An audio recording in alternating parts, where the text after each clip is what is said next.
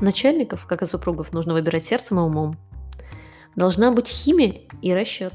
Если в семье вы можете быть лидером, и последнее слово всегда остается за вами, то на работе вы подчиненный, а значит ниже в иерархии. Представьте, как изо дня в день, из года в год вы работаете под началом человека, которого не уважаете, с чьим мнением не согласны, и который также, чувствуя подобное отношение, задвигает вас в ответ. Я вижу муки сильных личностей под управлением слабых руководителей. О каком развитии здесь можно говорить? Лучше дольше искать работу или пойти в компанию на меньшую зарплату, где с начальником совпали ценности, химия и ожидания, чем работать под началом человека, который так и остался для вас загадкой, не зацепил или вызвал противоречивые ощущения.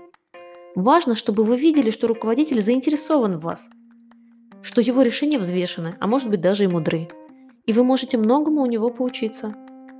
Вам будет одно удовольствие быть членом команды такого лидера – а он будет заинтересован в вашем развитии. Если у вас с будущим руководителем совпало видение, он вас вовлек, то значит работа с ним будет в кайф. Oh, thank you.